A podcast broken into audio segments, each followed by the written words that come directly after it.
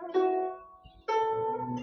三字经》原文有典谟，有训告，有誓命，书之奥。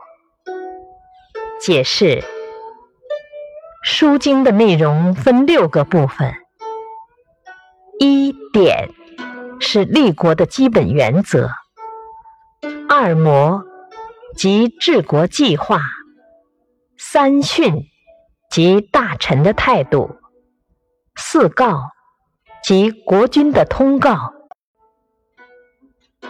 五誓起兵文告。六命，国君的命令。启示：《书经》是一部十分有价值的历史资料。